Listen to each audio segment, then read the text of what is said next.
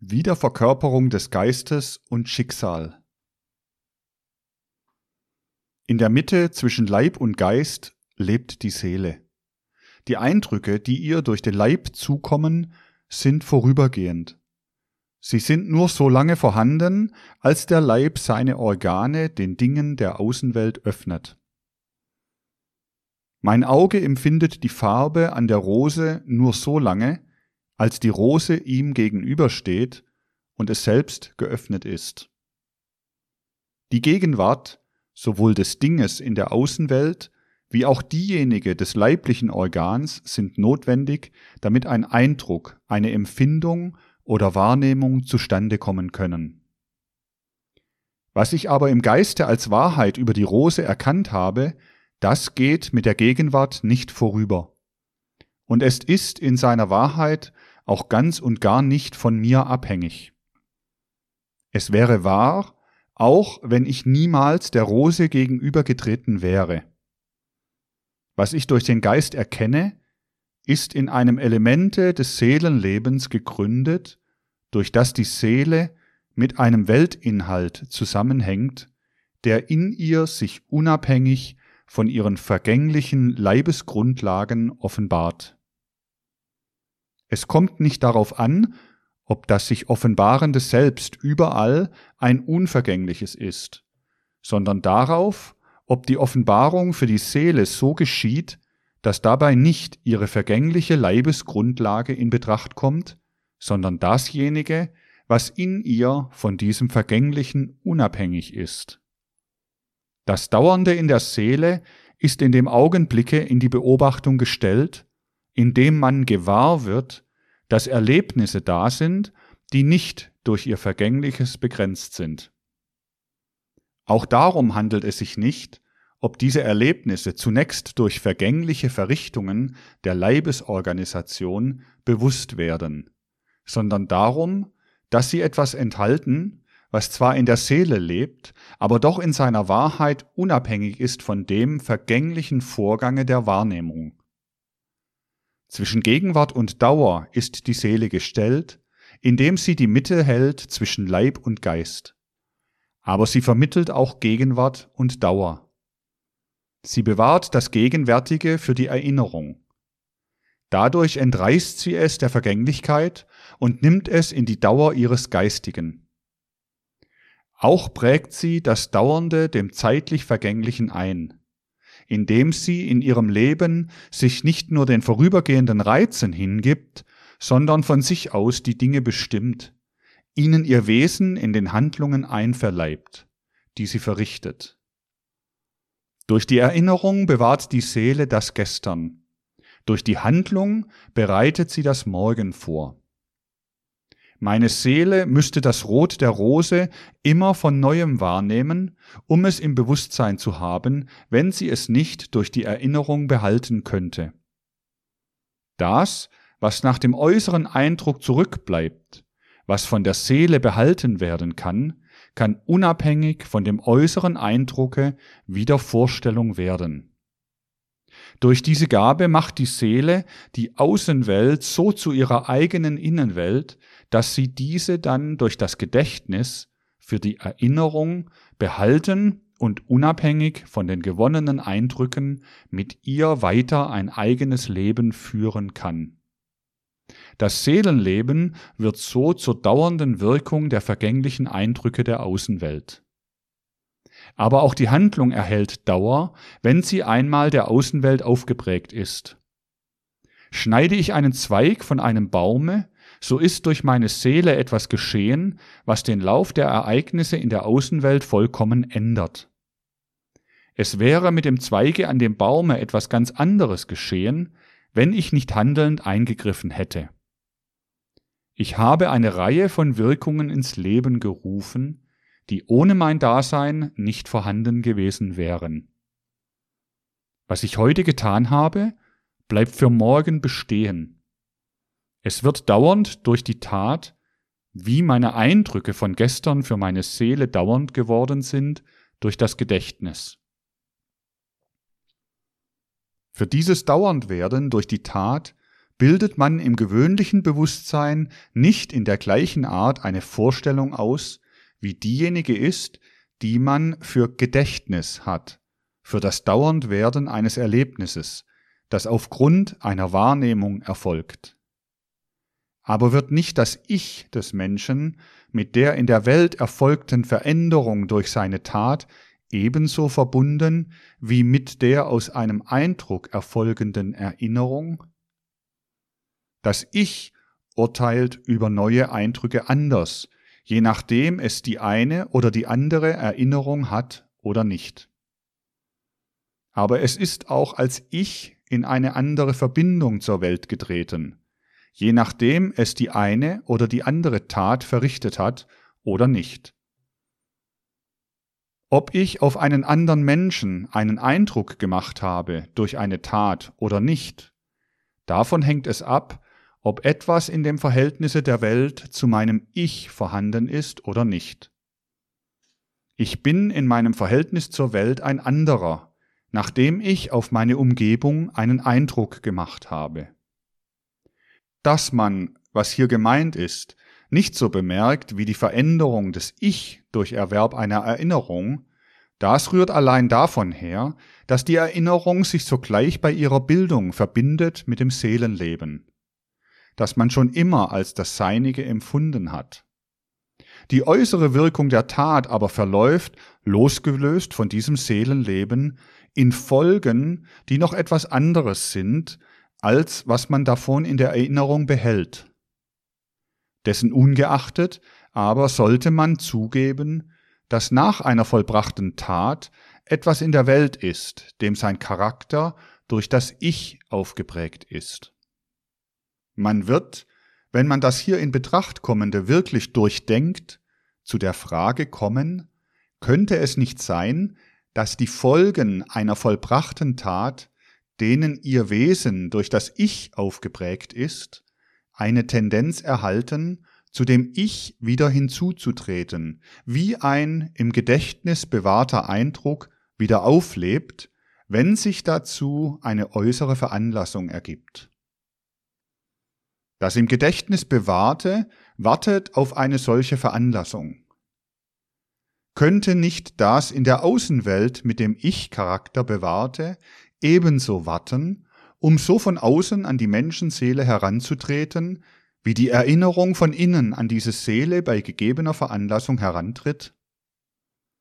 Hier wird diese Sache nur als Frage hingestellt, denn gewiss, es könnte sein, dass sich die Veranlassung niemals ergäbe, dass die mit dem Ich-Charakter behafteten Folgen einer Tat die Menschenseele treffen könnten. Aber dass sie als solche vorhanden sind und dass sie in ihrem Vorhandensein das Verhältnis der Welt zu dem Ich bestimmen, das erscheint sofort als eine mögliche Vorstellung, wenn man, was vorliegt, denkend verfolgt. Es soll in den nachfolgenden Betrachtungen untersucht werden, ob es im Menschenleben etwas gibt, das von dieser möglichen Vorstellung aus auf eine Wirklichkeit deutet. Es sei nun erst das Gedächtnis betrachtet. Wie kommt es zustande? Offenbar auf ganz andere Art als die Empfindung oder Wahrnehmung. Ohne Auge kann ich nicht die Empfindung des Blau haben, aber durch das Auge habe ich noch keineswegs die Erinnerung an das Blau.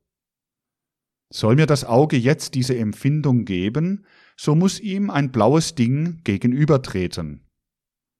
Die Leiblichkeit würde alle Eindrücke immer wieder in nichts zurücksinken lassen, wenn nicht, indem durch den Wahrnehmungsakt die gegenwärtige Vorstellung sich bildet, zugleich in dem Verhältnisse zwischen Außenwelt und Seele sich etwas abspielte, was in dem Menschen eine solche Folge hat, dass er später durch Vorgänge in sich wieder eine Vorstellung von dem haben kann, was früher eine Vorstellung von außen her bewirkt hat.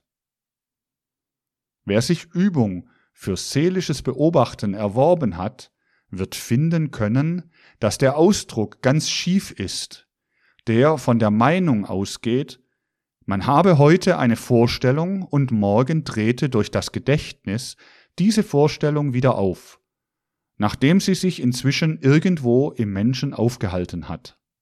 Nein, die Vorstellung, die ich jetzt habe, ist eine Erscheinung, die mit dem Jetzt vorübergeht. Tritt Erinnerung ein, so findet in mir ein Vorgang statt, der die Folge von etwas ist, das außer dem Hervorrufen der gegenwärtigen Vorstellung in dem Verhältnis zwischen Außenwelt und mir stattgefunden hat. Die durch die Erinnerung hervorgerufene Vorstellung ist eine neue und nicht die aufbewahrte alte. Erinnerung besteht darin, dass wieder vorgestellt werden kann, nicht, dass eine Vorstellung wieder aufleben kann.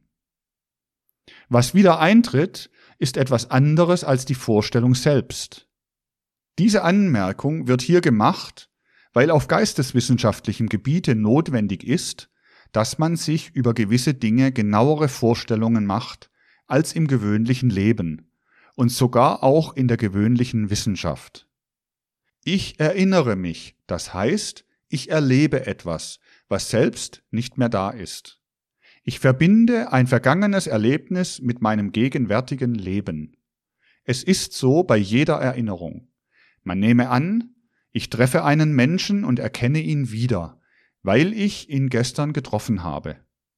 Er wäre für mich ein völlig Unbekannter, wenn ich nicht das Bild, das ich mir gestern durch die Wahrnehmung gemacht habe, mit meinem heutigen Eindruck von ihm verbinden könnte. Das heutige Bild gibt mir die Wahrnehmung, das heißt meine Sinnesorganisation. Wer aber zaubert das Gestrige in meine Seele herein? Es ist dasselbe Wesen in mir, das gestern bei meinem Erlebnis dabei war und das auch bei dem heutigen dabei ist. Seele ist es in den vorhergehenden Ausführungen genannt worden. Ohne diese treue Bewahrerin des Vergangenen wäre jeder äußere Eindruck für den Menschen immer wieder neu. Gewiss ist es, dass die Seele den Vorgang, durch welchen etwas Erinnerung wird, dem Leibe wie durch ein Zeichen einprägt. Doch muss eben die Seele diese Einprägung machen und dann ihre eigene Einprägung wahrnehmen, wie sie etwas Äußeres wahrnimmt. So ist sie die Bewahrerin der Erinnerung. Als Bewahrerin des Vergangenen sammelt die Seele fortwährend Schätze für den Geist auf. Dass ich das Richtige von dem Unrichtigen unterscheiden kann, das hängt davon ab, dass ich als Mensch ein denkendes Wesen bin, das die Wahrheit im Geiste zu ergreifen vermag. Die Wahrheit ist ewig und sie könnte sich mir immer wieder an den Dingen offenbaren, auch wenn ich das Vergangene immer wieder aus dem Auge verlöre und jeder Eindruck für mich ein neuer wäre. Aber der Geist in mir ist nicht allein auf die Eindrücke der Gegenwart beschränkt. Die Seele erweitert seinen Gesichtskreis über die Vergangenheit hin. Und je mehr sie aus der Vergangenheit zu ihm hinzuzufügen vermag, desto reicher macht sie ihn. So gibt die Seele an den Geist weiter, was sie vom Leibe erhalten hat. Der Geist des Menschen trägt dadurch in jedem Augenblicke seines Lebens zweierlei in sich. Erstens die ewigen Gesetze des Wahren und Guten und zweitens die Erinnerung an die Erlebnisse der Vergangenheit. Was er tut, das vollbringt er unter dem Einflusse dieser beiden Faktoren. Wollen wir einen Menschengeist verstehen, so müssen wir deshalb auch zweierlei von ihm wissen. Erstens, wie viel von dem Ewigen sich ihm offenbart hat. Und zweitens, wie viel Schätze aus der Vergangenheit in ihm liegen. Diese Schätze bleiben dem Geiste keineswegs in unveränderter Gestalt. Die Eindrücke, die der Mensch aus den Erlebnissen gewinnt, schwinden dem Gedächtnisse allmählich dahin, nicht aber ihre Früchte. Man erinnert sich nicht aller Erlebnisse, die man in der Kindheit durchgemacht hat, während man sich die Kunst des Lesens oder des Schreibens angeeignet hat. Aber man könnte nicht lesen und schreiben, wenn man diese Erlebnisse nicht gehabt hätte und ihre Früchte nicht bewahrt geblieben wären in Form von Fähigkeiten. Und das ist die Umwandlung, die der Geist mit den Gedächtnisschätzen vornimmt. Er überlässt, was zu Bildern der einzelnen Erlebnisse führen kann, seinem Schicksale und entnimmt ihm nur die Kraft zu einer Erhöhung seiner Fähigkeiten.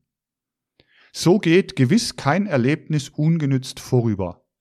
Die Seele bewahrt es als Erinnerung und der Geist saugt aus ihm dasjenige, was seine Fähigkeiten, sein Lebensgehalt bereichern kann. Der Menschengeist wächst durch die verarbeiteten Erlebnisse. Kann man also auch die vergangenen Erlebnisse im Geiste nicht wie in einer Sammelkammer aufbewahrt finden, man findet ihre Wirkungen in den Fähigkeiten, die sich der Mensch erworben hat. Bisher sind der Geist und die Seele nur betrachtet worden innerhalb der Grenzen, die zwischen Geburt und Tod liegen. Man kann dabei nicht stehen bleiben. Wer das tun wollte, der gliche dem, welcher auch den menschlichen Leib nur innerhalb derselben Grenzen betrachten wollte. Man kann gewiss vieles innerhalb dieser Grenzen finden, aber man kann nimmermehr aus dem, was zwischen Geburt und Tod liegt, die menschliche Gestalt erklären. Diese kann sich nicht aus bloßen physischen Stoffen und Kräften unmittelbar auferbauen. Sie kann nur von einer ihr gleichen Gestalt abstammen, die sich aufgrund dessen ergibt, was sich fortgepflanzt hat. Die physischen Stoffe und Kräfte bauen den Leib während des Lebens auf. Die Kräfte der Fortpflanzung lassen aus ihm einen anderen hervorgehen, der seine Gestalt haben kann, also einen solchen, der Träger desselben Lebensleibes sein kann. Jeder Lebensleib ist eine Wiederholung seines Vorfahren. Nur weil er dieses ist, erscheint er nicht in jeder beliebigen Gestalt, sondern in derjenigen, die ihm vererbt ist. Die Kräfte, die meine Menschengestalt möglich gemacht haben, lagen in meinen Vorfahren. Aber auch der Geist des Menschen erscheint in einer bestimmten Gestalt, wobei das Wort Gestalt natürlich geistig gemeint ist. Und die Gestalten des Geistes sind die denkbar verschiedensten bei den einzelnen Menschen. Nicht zwei Menschen haben die gleiche geistige Gestalt. Man muss auf diesem Gebiete nur ebenso ruhig und sachlich beobachten wie auf dem physischen. Man kann nicht sagen, die Verschiedenheiten der Menschen in geistiger Beziehung rühren allein von den Verschiedenheiten ihrer Umgebung, ihrer Erziehung und so weiter her. Nein, das ist durchaus nicht der Fall, denn zwei Menschen entwickeln sich unter den gleichen Einflüssen der Umgebung, der Erziehung und so weiter in ganz verschiedener Art. Deshalb muss man zugeben, dass sie mit ganz verschiedenen Anlagen ihren Lebensweg angetreten haben. Hier steht man vor einer wichtigen Tatsache, die Licht ausbreitet über die Wesenheit des Menschen, wenn man ihre volle Tragweite erkennt. Wer seine Anschauung nur nach der Seite des materiellen Geschehens hinrichten will, der könnte allerdings sagen, die individuellen Verschiedenheiten menschlicher Persönlichkeiten rühren von den Verschiedenheiten in der Beschaffenheit der stofflichen Keime her. Und unter Berücksichtigung der von Gregor Mendel gefundenen und von anderen weitergebildeten Vererbungsgesetze kann eine solche Ansicht vieles sagen, was ihr den Schein von Berechtigung auch vor dem wissenschaftlichen Urteil gibt. Ein solcher Beurteiler zeigt aber nur, dass er keine Einsicht in das wirkliche Verhältnis des Menschen zu dessen Erleben hat.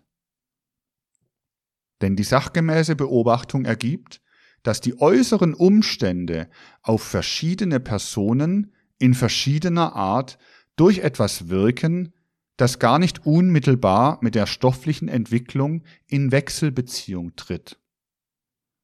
Für den wirklich genauen Erforscher auf diesem Gebiete zeigt sich, dass was aus den stofflichen Anlagen kommt, sich unterscheiden lässt von dem, was zwar durch Wechselwirkung des Menschen mit den Erlebnissen entsteht, aber nur dadurch sich gestalten kann, dass die Seele selbst diese Wechselwirkung eingeht. Die Seele steht da deutlich mit etwas innerhalb der Außenwelt in Beziehung, das seinem Wesen nach keinen Bezug zu stofflichen Keimanlagen haben kann. Durch ihre physische Gestalt unterscheiden sich die Menschen von ihren tierischen Mitgeschöpfen auf der Erde. Aber sie sind innerhalb gewisser Grenzen in Bezug auf diese Gestalt untereinander gleich. Es gibt nur eine menschliche Gattung. Wie groß auch die Unterschiede der Rassen, Stämme, Völker und Persönlichkeiten sein mögen, in physischer Beziehung ist die Ähnlichkeit zwischen Mensch und Mensch größer als die zwischen dem Menschen und irgendeiner Tiergattung. Alles, was in der menschlichen Gattung sich ausprägt, wird bedingt durch die Vererbung von den Vorfahren auf die Nachkommen. Und die menschliche Gestalt ist an diese Vererbung gebunden. Wie der Löwe nur durch Löwenvorfahren, so kann der Mensch nur durch menschliche Vorfahren seine physische Gestalt erben. So wie die physische Ähnlichkeit der Menschen klar vor Augen liegt, so enthüllt sich dem vorurteilslosen geistigen Blicke die Verschiedenheit ihrer geistigen Gestalten. Es gibt eine offen zutage liegende Tatsache, durch welche dies zum Ausdrucke kommt. Sie besteht in dem Vorhandensein der Biografie eines Menschen. Wäre der Mensch bloßes Gattungswesen, so könnte es keine Biografie geben. Ein Löwe, eine Taube nehmen das Interesse in Anspruch, insofern sie der Löwen oder der Taubenart angehören. Man hat das Einzelwesen in allem Wesentlichen verstanden, wenn man die Art beschrieben hat. Es kommt hier wenig darauf an, ob man es mit Vater, Sohn oder Enkel zu tun hat. Was bei ihnen interessiert, das haben eben Vater, Sohn und Enkel gemeinsam. Was der Mensch bedeutet, das aber fängt erst da an, wo er nicht bloß Art oder Gattungs, sondern wo er Einzelwesen ist. Ich habe das Wesen des Herrn Schulze in Krähwinkel durchaus nicht begriffen, wenn ich seinen Sohn oder seinen Vater beschrieben habe. Ich muss seine eigene Biografie kennen. Wer über das Wesen der Biografie nachdenkt, der wird gewahr, dass in geistiger Beziehung jeder Mensch eine Gattung für sich ist. Wer freilich Biografie bloß als eine äußerliche Zusammenstellung von Lebensereignissen fasst, der mag behaupten, dass er in Wer freilich Biografie bloß als eine äußerliche Zusammenstellung von Lebensereignissen fasst, der mag behaupten, dass er in demselben Sinne eine Hunde- wie eine Menschenbiografie schreiben könne. Wer aber in der Biografie die wirkliche Eigenart eines Menschen schildert, der begreift, dass er in ihr etwas hat, was im Tierreiche der Beschreibung einer ganzen Art entspricht. Nicht darauf kommt es an, dass man, was ja wirklich selbstverständlich ist, auch von einem Tier, besonders von einem Klugen, etwas Biografieartiges sagen kann, sondern darauf, dass die Menschenbiografie nicht dieser Tierbiografie, sondern der Beschreibung der tierischen Art entspricht. Es wird ja immer wieder Menschen geben, die das hier Gesagte damit werden widerlegen wollen, dass sie sagen, Menageriebesitzer zum Beispiel wissen, wie individuell einzelne Tiere derselben Gattung sich unterscheiden. Wer so urteilt, der zeigt aber nur, dass er individuelle Verschiedenheit nicht zu unterscheiden vermag von Verschiedenheit, die nur durch Individualität erworben sich zeigt. Wird nun die Art oder Gattung im physischen Sinne nur verständlich, wenn man sie in ihrer Bedingtheit durch die Vererbung begreift, so kann auch die geistige Wesenheit nur durch eine ähnliche geistige Vererbung verstanden werden. Meine physische Menschengestalt habe ich wegen meiner Abstammung von menschlichen Vorfahren. Woher habe ich dasjenige, was in meiner Biografie zum Ausdruck kommt? Als physischer Mensch wiederhole ich die Gestalt meiner Vorfahren. Was wiederhole ich als geistiger Mensch? Wer behaupten will, dasjenige, was in meiner Biografie eingeschlossen ist, bedürfe keiner weiteren Erklärung, das müsse eben hingenommen werden, der soll nur auch gleich behaupten, er habe irgendwo einen Erdhügel gesehen, auf dem sich die Stoffklumpen ganz von selbst zu einem lebenden Menschen zusammengeballt haben.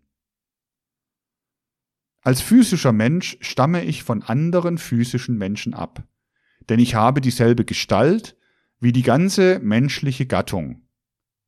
Die Eigenschaften der Gattung konnten also innerhalb der Gattung durch Vererbung erworben werden. Als geistiger Mensch habe ich meine eigene Gestalt, wie ich meine eigene Biografie habe. Ich kann also diese Gestalt von niemand anderem haben als von mir selbst. Und da ich nicht mit unbestimmten, sondern mit bestimmten seelischen Anlagen in die Welt eingetreten bin, da durch diese Anlagen mein Lebensweg, wie er in der Biografie zum Ausdruck kommt, bestimmt ist, so kann meine Arbeit an mir nicht bei meiner Geburt begonnen haben. Ich muss als geistiger Mensch vor meiner Geburt vorhanden gewesen sein. In meinen Vorfahren bin ich sicher nicht vorhanden gewesen, denn diese sind als geistige Menschen von mir verschieden. Meine Biografie ist nicht aus der ihrigen erklärbar. Ich muss vielmehr als geistiges Wesen die Wiederholung eines solchen sein, aus dessen Biografie die meinige erklärbar ist. Der andere zunächst denkbare Fall wäre der, dass ich die Ausgestaltung dessen, was Inhalt meiner Biografie ist, nur einem geistigen Leben vor der Geburt bzw. der Empfängnis verdanke. Zu dieser Vorstellung hätte man aber nur Berechtigung, wenn man annehmen wollte, dass, was auf die Menschenseele aus dem physischen Umkreis hereinwirkt, gleichartig sei mit dem, was die Seele aus einer nur geistigen Welt hat. Eine solche Annahme widerspricht der wirklich genauen Beobachtung. Denn was aus dieser physischen Umgebung bestimmend für die Menschenseele ist, das ist so, dass es wirkt wie ein später im physischen Leben Erfahrenes auf ein in gleicher Art früher Erfahrenes. Um diese Verhältnisse richtig zu beobachten, muss man sich den Blick dafür aneignen, wie es im Menschenleben wirksame Eindrücke gibt, die so auf die Anlagen der Seele wirken, wie das Stehen vor einer zu verrichtenden Tat gegenüber dem, was man im physischen Leben schon geübt hat. Nur dass solche Eindrücke eben nicht auf ein in diesem unmittelbaren Leben schon geübtes auftreffen, sondern auf Seelenanlagen, die sich so beeindrucken lassen wie die durch Übung erworbenen Fähigkeiten.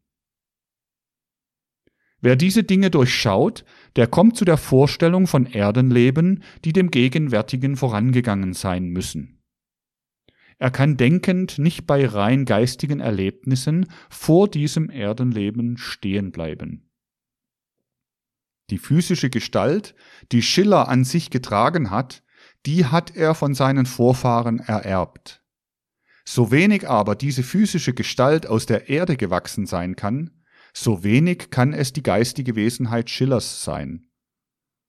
Er muss die Wiederholung einer anderen geistigen Wesenheit sein, aus deren Biografie die seinige erklärbar wird. Wie die physische Menschengestalt Schillers durch menschliche Fortpflanzung erklärbar ist. So wie also die physische Menschengestalt immer wieder und wieder eine Wiederholung, eine Wiederverkörperung der menschlichen Gattungswesenheit ist, so muss der geistige Mensch eine Wiederverkörperung desselben geistigen Menschen sein. Denn als geistiger Mensch ist eben jeder seine eigene Gattung. Man kann gegen das hier Gesagte einwenden, das seien reine Gedankenausführungen, und man kann äußere Beweise verlangen, wie man sie von der gewöhnlichen Naturwissenschaft her gewohnt ist. Dagegen muss gesagt werden, dass die Wiederverkörperung des geistigen Menschen doch ein Vorgang ist, der nicht dem Felde äußerer physischer Tatsachen angehört, sondern ein solcher, der sich ganz im geistigen Felde abspielt. Und zu diesem Felde hat keine andere unserer gewöhnlichen Geisteskräfte Zutritt als allein das Denken. Wer der Kraft des Denkens nicht vertrauen will, der kann sich über höhere geistige Tatsachen eben nicht aufklären. Für denjenigen, dessen geistiges Auge erschlossen ist, wirken die obigen Gedankengänge genau mit derselben Kraft, wie ein Vorgang wirkt, der sich vor seinem physischen Auge abspielt. Wer einem sogenannten Beweise, der nach der Methode der gewöhnlichen naturwissenschaftlichen Erkenntnis aufgebaut ist, mehr Überzeugungskraft zugesteht als den obigen Ausführungen über die Bedeutung der Biografie, der mag im gewöhnlichen Wortsinn ein großer Wissenschaftler sein. Von den Wegen der echt geistigen Forschung ist er aber sehr weit entfernt. Es gehört zu den bedenklichsten Vorurteilen, wenn man die geistigen Eigenschaften eines Menschen durch Vererbung von Vater oder Mutter oder anderen Vorfahren erklären will.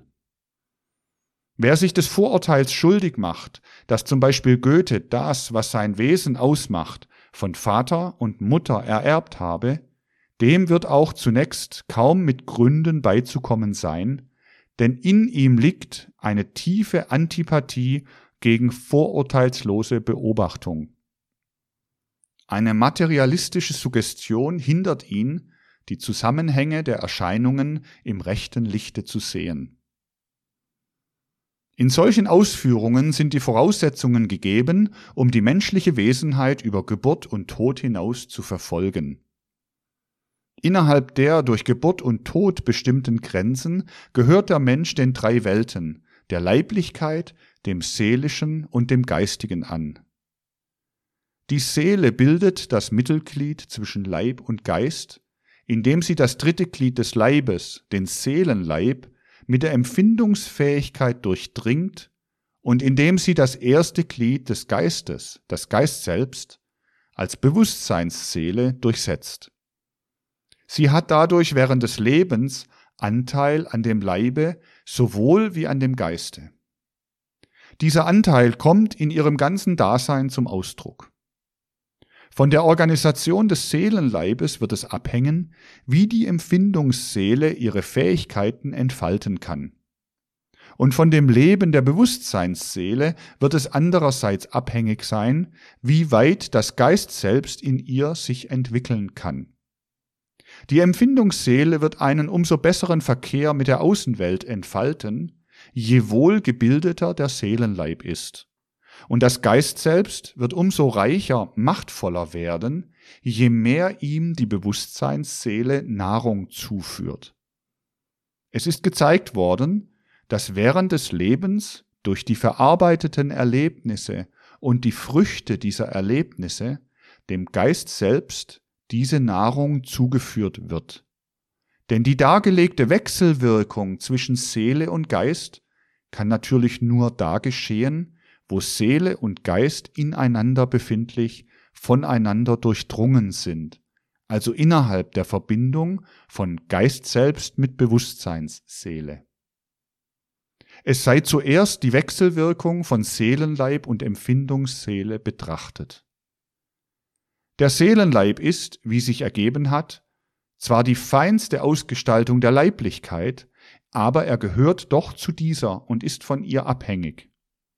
Physischer Körper, Ätherleib und Seelenleib machen in gewisser Beziehung ein Ganzes aus.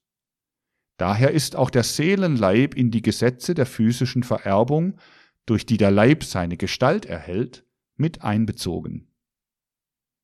Und da er die beweglichste, gleichsam flüchtigste Form der Leiblichkeit ist, so muss er auch die beweglichsten und flüchtigsten Erscheinungen der Vererbung zeigen. Während daher der physische Leib nur nach Rassen, Völkern, Stämmen am wenigsten verschieden ist und der Ätherleib zwar eine größere Abweichung für die einzelnen Menschen, aber doch noch eine überwiegende Gleichheit aufweist, ist diese Verschiedenheit beim Seelenleib schon eine sehr große. In ihm kommt zum Ausdruck, was man schon als äußere persönliche Eigenart des Menschen empfindet. Er ist daher auch der Träger dessen, was sich von dieser persönlichen Eigenart von den Eltern, Großeltern und so weiter auf die Nachkommen vererbt. Zwar führt die Seele als solche, wie auseinandergesetzt worden ist, ein vollkommenes Eigenleben, sie schließt sich mit ihren Neigungen und Abneigungen, mit ihren Gefühlen und Leidenschaften in sich selbst ab. Aber sie ist doch als Ganzes wirksam, und deshalb kommt auch in der Empfindungsseele dieses Ganze zur Ausprägung. Und weil die Empfindungsseele den Seelenleib durchdringt, gleichsam ausfüllt, so formt sich dieser nach der Natur der Seele, und er kann dann als Vererbungsträger die Neigungen, Leidenschaften und so weiter von den Vorfahren auf die Nachkommen übertragen. Auf dieser Tatsache beruht, was Goethe sagt. Vom Vater habe ich die Statur des Lebens ernstes Führen, vom Mütterchen die Frohnatur und Lust zu fabulieren. Das Genie hat er natürlich von beiden nicht. Auf diese Art zeigt sich uns, was der Mensch von seinen seelischen Eigenschaften an die Linie der physischen Vererbung gleichsam abgibt. Die Stoffe und Kräfte des physischen Körpers sind in gleicher Art auch in dem ganzen Umkreis der äußeren physischen Natur. Sie werden von da fortwährend aufgenommen und an sie wieder abgegeben. Innerhalb einiger Jahre erneuert sich die Stoffmasse, die unseren physischen Körper zusammensetzt, vollständig. Dass diese Stoffmasse die Form des menschlichen Körpers annimmt und dass sie innerhalb dieses Körpers sich immer wieder erneuert, das hängt davon ab, dass sie von dem Ätherleib zusammengehalten wird. Und dessen Form ist nicht allein durch die Vorgänge zwischen Geburt oder Empfängnis und Tod bestimmt, sondern sie ist von den Gesetzen der Vererbung abhängig, die über Geburt und Tod hinausreichen.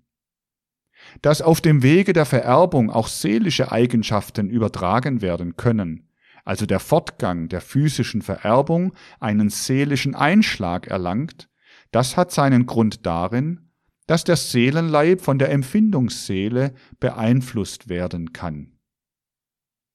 Wie gestaltet sich nun die Wechselwirkung zwischen Seele und Geist? Während des Lebens ist der Geist in der oben angegebenen Art mit der Seele verbunden. Diese empfängt von ihm die Gabe, in dem Wahren und Guten zu leben und dadurch in ihrem Eigenleben, in ihren Neigungen, Trieben und Leidenschaften den Geist selbst zum Ausdruck zu bringen. Das Geist selbst bringt dem Ich aus der Welt des Geistes die ewigen Gesetze des Wahren und Guten. Diese verknüpfen sich durch die Bewusstseinsseele mit den Erlebnissen des seelischen Eigenlebens. Diese Erlebnisse selbst gehen vorüber, aber ihre Früchte bleiben. Dass das Geist selbst mit ihnen verknüpft war, macht einen bleibenden Eindruck auf dasselbe. Tritt der menschliche Geist an ein solches Erlebnis heran, das einem anderen ähnlich ist, mit dem es schon einmal verknüpft war, so sieht er in ihm etwas Bekanntes und weiß sich ihm gegenüber anders zu verhalten, als wenn es zum ersten Mal ihm gegenüberstände. Darauf beruht ja alles Lernen. Und die Früchte des Lernens sind angeeignete Fähigkeiten. Dem ewigen Geiste werden auf diese Art Früchte des vorübergehenden Lebens eingeprägt. Und nehmen wir nicht diese Früchte wahr? Worauf beruhen die Anlagen, die als das Charakteristische des geistigen Menschen oben dargelegt worden sind? Doch nur in Fähigkeiten zu diesem oder jenem, die der Mensch mitbringt, wenn er seinen irdischen Lebensweg beginnt. Es gleichen in gewisser Beziehung diese Fähigkeiten durchaus solchen, die wir uns auch während des Lebens aneignen können. Man nehme das Genie eines Menschen. Von Mozart ist bekannt, dass er als Knabe ein einmal gehörtes, langes musikalisches Kunstwerk aus dem Gedächtnisse aufschreiben konnte. Er war dazu nur fähig, weil er das Ganze auf einmal überschauen konnte. Innerhalb gewisser Grenzen erweitert der Mensch auch während des Lebens seine Fähigkeit zu überschauen, Zusammenhänge zu durchdringen, so dass er dann neue Fähigkeiten besitzt. Lessing hat doch von sich gesagt, dass er sich durch kritische Beobachtungsgabe etwas angeeignet habe, was dem Genie nahe kommt. Will man solche Fähigkeiten, die in Anlagen begründet sind, nicht als Wunder anstaunen, so muss man sie für Früchte von Erlebnissen halten, die das Geist selbst durch eine Seele gehabt hat. Sie sind diesem Geist selbst eingeprägt worden. Und da sie nicht in diesem Leben eingepflanzt worden sind, so in einem früheren. Der menschliche Geist ist seine eigene Gattung und wie der Mensch als physisches Gattungswesen seine Eigenschaften innerhalb der Gattung vererbt, so der Geist innerhalb seiner Gattung, das heißt innerhalb seiner selbst. In einem Leben erscheint der menschliche Geist als Wiederholung seiner selbst mit den Früchten seiner vorigen Erlebnisse in vorhergehenden Lebensläufen. Dieses Leben ist somit die Wiederholung von anderen und bringt mit sich, was das Geist selbst in dem vorigen Leben sich erarbeitet hat. Wenn dieses in sich etwas aufnimmt, was Frucht werden kann, so durchdringt es sich mit dem Lebensgeist. Wie der Lebensleib die Form von Art zu Art wiederholt, so der Lebensgeist die Seele vom persönlichen Dasein zu persönlichem Dasein. Durch die vorangehenden Betrachtungen wird die Vorstellung in den Bereich der Gültigkeit erhoben, die den Grund für gewisse Lebensvorgänge des Menschen in wiederholten Erdenlebens sucht. Ihre volle Bedeutung kann diese Vorstellung wohl nur erhalten durch eine Beobachtung, die aus geistigen Einsichten entspringt, wie sie durch das Betreten des am Schlusse dieses Buches beschriebenen Erkenntnispfades erworben werden. Hier sollte nur gezeigt werden, dass eine durch das Denken recht orientierte, gewöhnliche Beobachtung schon zu dieser Vorstellung führt. Eine solche Beobachtung wird zunächst allerdings die Vorstellung gewissermaßen silhouettenhaft lassen. Und sie wird sie nicht ganz bewahren können vor den Einwürfen einer nicht genauen, von dem Denken nicht richtig geleiteten Beobachtung. Aber andererseits ist richtig, dass wer sich eine solche Vorstellung durch gewöhnlich denkende Beobachtung erwirbt, sich bereit macht zur übersinnlichen Beobachtung. Er bildet gewissermaßen etwas aus, was man haben muss vor dieser übersinnlichen Beobachtung, wie man das Auge haben muss vor der sinnlichen Beobachtung. Wer einwendet, dass man sich ja durch Bildung einer solchen Vorstellung die übersinnliche Beobachtung selbst suggerieren könne, der beweist nur, dass er nicht in freiem Denken auf die Wirklichkeit einzugehen vermag und dass gerade er sich dadurch seine Einwände selbst suggeriert. So werden die seelischen Erlebnisse dauernd, nicht nur innerhalb der Grenzen von Geburt und Tod, sondern über den Tod hinaus bewahrt. Aber nicht nur dem Geiste, der in ihr aufleuchtet, prägt die Seele ihre Erlebnisse ein, sondern, wie gezeigt worden ist, auch der äußeren Welt durch die Tat.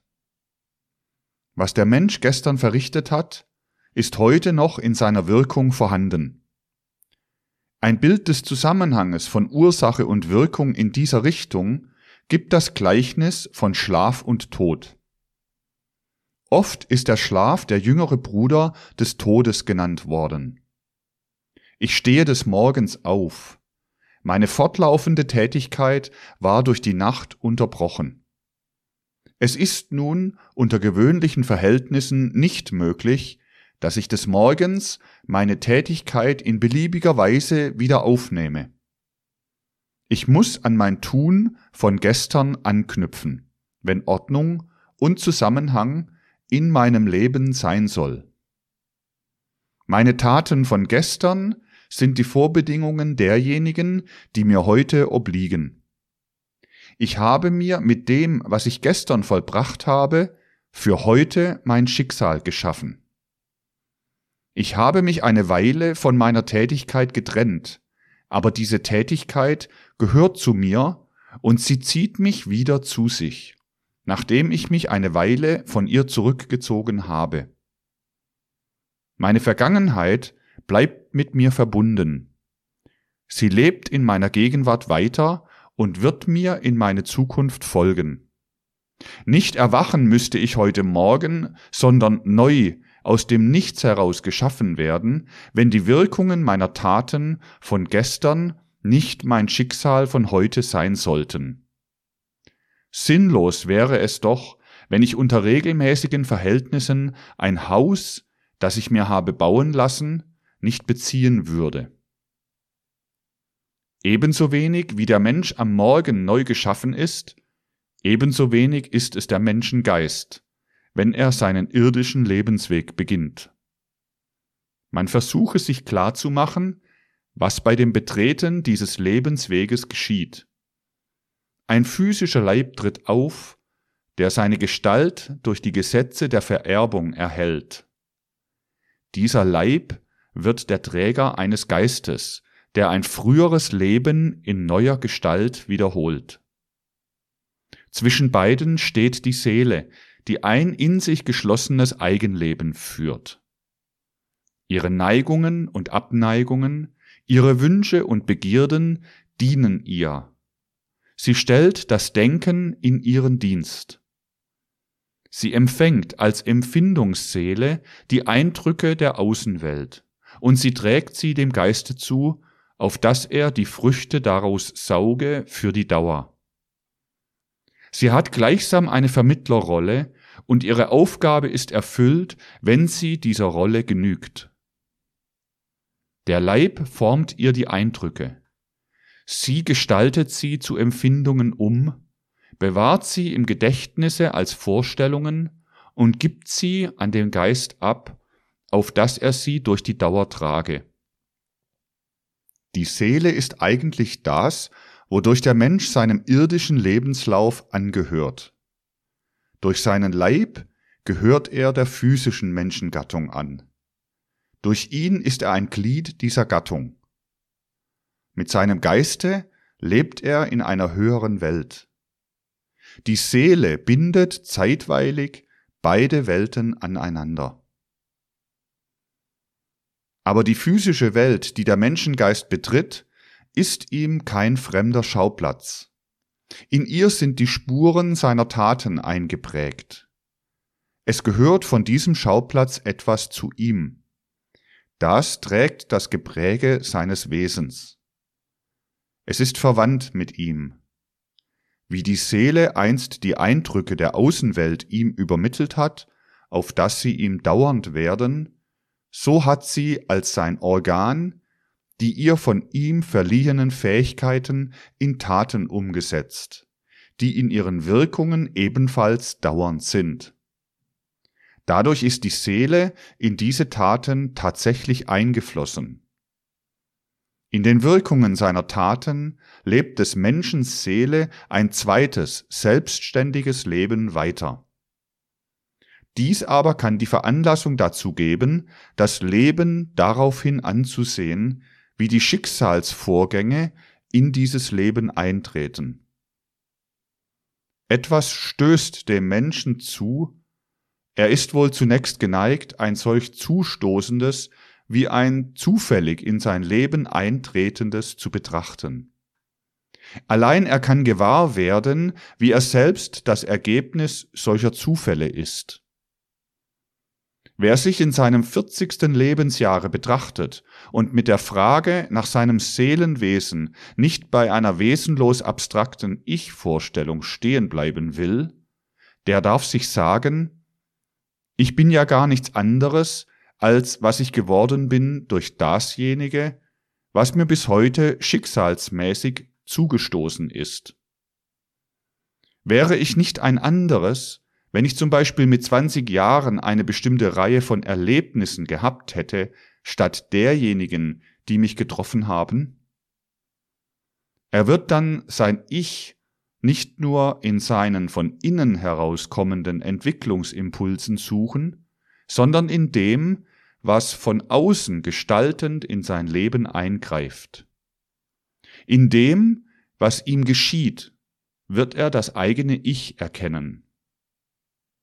Gibt man sich solch einer Erkenntnis unbefangen hin, dann ist nur ein weiterer Schritt wirklich intimer Beobachtung des Lebens dazu nötig, um in dem, was einem durch gewisse Schicksalserlebnisse zufließt, etwas zu sehen, was das Ich von außen so ergreift, wie die Erinnerung von innen wirkt, um ein vergangenes Erlebnis wieder aufleuchten zu lassen. Man kann sich so geeignet dazu machen, in dem Schicksalserlebnis wahrzunehmen, wie eine frühere Tat der Seele den Weg zu dem Ich nimmt, so wie in der Erinnerung ein früheres Erlebnis den Weg zur Vorstellung nimmt, wenn eine äußere Veranlassung dazu da ist. Es wurde früher als von einer möglichen Vorstellung gesprochen, dass die Folgen der Tat die Menschenseele wieder treffen können. Innerhalb des einzelnen Erdenlebens ist für gewisse Tatfolgen deshalb ein solches Treffen ausgeschlossen, weil dieses Erdenleben dazu veranlagt war, die Tat zu vollbringen. Da liegt in dem Vollbringen das Erleben. Eine gewisse Folge der Tat kann da die Seele so wenig treffen, wie man sich an ein Erlebnis erinnern kann, in dem man noch darinnen steht. Es kann sich in dieser Beziehung nur handeln um ein Erleben von Tatfolgen, welche das Ich nicht mit den Anlagen treffen, die es in dem Erdenleben hat, aus dem heraus es die Tat verrichtet. Es kann der Blick nur auf Tatfolgen aus anderen Erdenleben sich richten. So kann man, sobald man empfindet, was als Schicksalserlebnis scheinbar einem zustößt, ist verbunden mit dem Ich wie das, was aus dem Innern dieses Ich selbst sich bildet, nur denken, man habe es in einem solchen Schicksalserlebnis mit Tatfolgen aus früheren Erdenleben zu tun. Man sieht, zu der für das gewöhnliche Bewusstsein paradoxen Annahme, die Schicksalserlebnisse eines Erdenlebens hängen mit den Taten vorangehender Erdenleben zusammen, wird man durch eine intime, vom Denken geleitete Lebenserfassung geführt. Wieder kann diese Vorstellung nur durch die übersinnliche Erkenntnis ihren Vollgehalt bekommen. Ohne diese bleibt sie silhouettenhaft. Aber wieder bereitet sie aus dem gewöhnlichen Bewusstsein genommen die Seele vor, damit diese ihre Wahrheit in wirklich übersinnlicher Beobachtung schauen kann. Nur der eine Teil meiner Tat ist in der Außenwelt, der andere ist in mir selbst. Man mache sich durch einen einfachen Vergleich aus der Naturwissenschaft dieses Verhältnis von Ich und Tat klar. Tiere, die einmal als Sehende in die Höhlen von Kentucky eingewandert sind, haben durch das Leben in denselben ihr Sehvermögen verloren. Der Aufenthalt im Finstern hat die Augen außer Tätigkeit gesetzt. In diesen Augen wird dadurch nicht mehr die physische und chemische Tätigkeit verrichtet, die während des Sehens vor sich geht. Der Strom der Nahrung, der für diese Tätigkeit früher verwendet worden ist, fließt nunmehr anderen Organen zu. Nun können diese Tiere nur in diesen Höhlen leben. Sie haben durch ihre Tat, durch die Einwanderung, die Bedingungen ihres späteren Lebens geschaffen. Die Einwanderung ist zu einem Teil ihres Schicksals geworden. Eine Wesenheit, die einmal tätig war, hat sich mit den Ergebnissen der Taten verknüpft. So ist es mit dem Menschengeiste. Die Seele hat ihm gewisse Fähigkeiten nur vermitteln können, indem sie tätig war. Und entsprechend den Taten sind diese Fähigkeiten. Durch eine Tat, welche die Seele verrichtet hat, lebt in ihr die krafterfüllte Anlage, eine andere Tat zu verrichten, welche die Frucht dieser Tat ist.